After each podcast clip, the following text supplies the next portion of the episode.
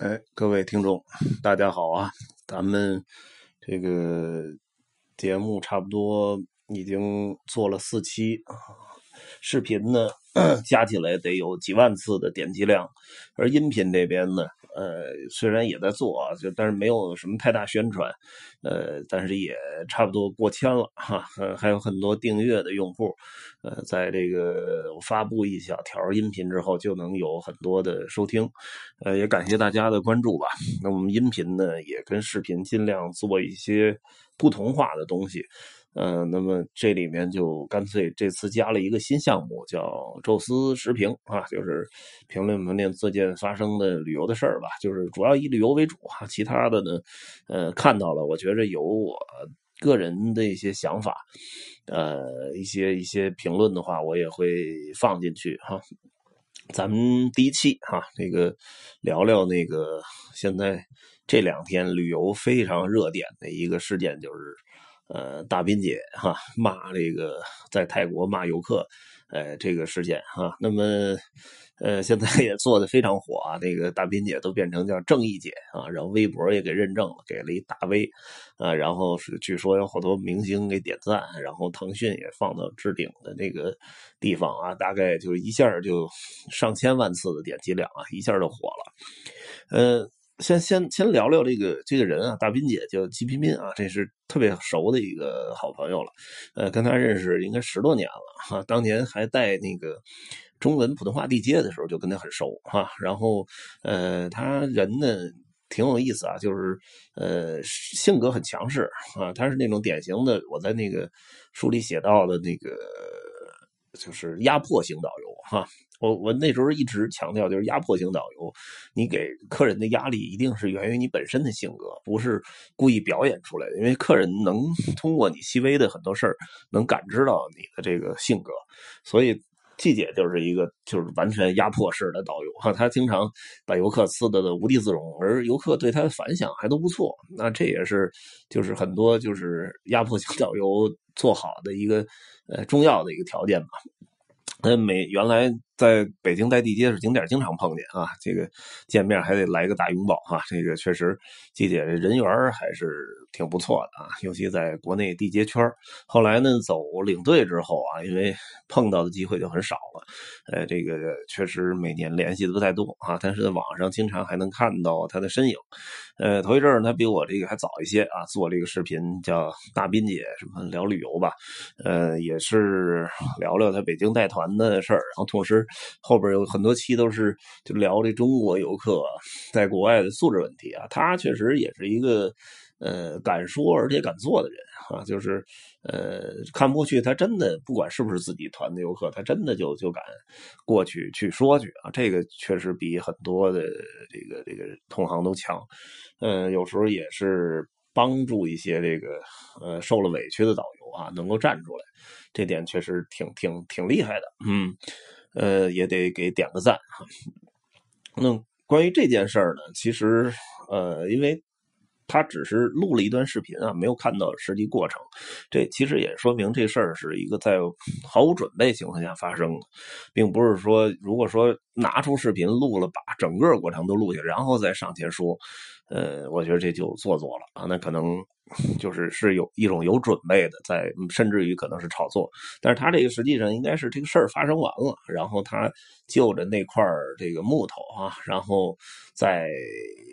在回忆回忆当时的事儿啊，所以这个可能是事后想起来啊，然后录了这么一个视频。我觉得这倒呃充分表现了这事儿是真实发生过的。呃，那么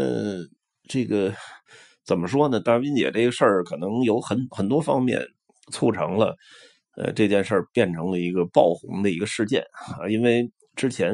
中国游客的素质累积的出现了，连续的出现了很多起，就在今年上半年吧，连续出现了很多起各种各样的事件，比如说什么掌掴导游吧，让导游这个。什么下车吧，包括在什么这个这个美国机场那个呃打那个售货员吧，然后再包括就是头一阵那个下车随意在野生动物园下车被老虎咬伤了，就这些事件都是就是积累的到一定程度的时候，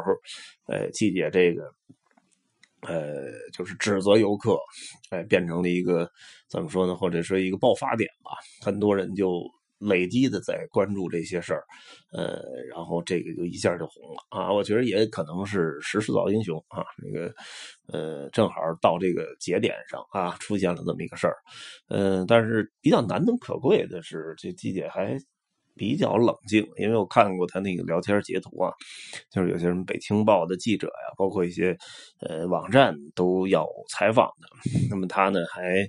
比较冷静的，就是没有接受这些采访，而且就只是强调啊，这事儿是他给那个就是朋友发的一个一个视频，呃，然后不巧被这个网上传上啊，传到网上，然后就红了。呃，他对这个事儿不会再继续发表任何评论，所以我觉得这个也是挺挺挺理智，或者挺挺挺冷静聪明的一个处理方法，因为这个事儿呢，并没有那个客人的。呃，身影出现，所以这个客人其实并没有办法被人肉，呃，而他自己呢是完全出现在身影。这里面呢不乏有一些脏话，也不乏就是呃对这个游客本身所在的位置，就是江苏，呃来攻击，而且这这个就是实实际上很有可能被有心之人炒作为比如地域地域上面的攻击。呃，北京嘛，这边说的是北京话啊，那么说的是江苏的客人，那么可能会有一些比如江苏的。一些媒体甚至自媒体啊，就是看不惯你，然后通过这个就是呃，比如说你你的这个算是网红啊，很多很多东西都可以暴露在公众的视线下，然后通过这扒扒你的一些特点，然后甚至于可以像之前的那个美国。机场啊，掌握什么服务员，这个就是变成一个反转剧情啊，这种事儿经常发生，有的可能是真的，有的可能是做的。但是这个如果说某一个就是居心不良的一个自媒体或者媒体随便设计一个剧情，搞一个反转，那可能就特别被动哈。所以记者在这个情况下，我觉得他比较爆红的情况下，还能够保持冷静哈，让自己呃没有就是。更继续的在这条网红的路线上继续走下去，所以我觉得还是挺挺聪明，或者说挺理智的，呃，这点也是我觉得挺挺赞赏的。那么究其其中这些事儿啊，最近发生的很多啊，但实际上呢，我觉着，呃，就是任何游客的素质，其实就是这个国家经济实力的一部分体现吧。尤其是人均的，呃，经济水平啊，因为，呃，从如果从农村来讲，就是如果一个农村的游客到城里去玩啊，他可能很很随意的，就真的就在路边大小便，但是你不能指责他是什么素质低啊，或者什么，其实，在农村地区，他那个环境下，人家就可以在路边就大小便，这一点关系都没有，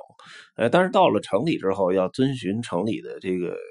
制度包括一些行为习惯，包括城市的规划，所以你这么干就变成了一种素质低、不文明的表现。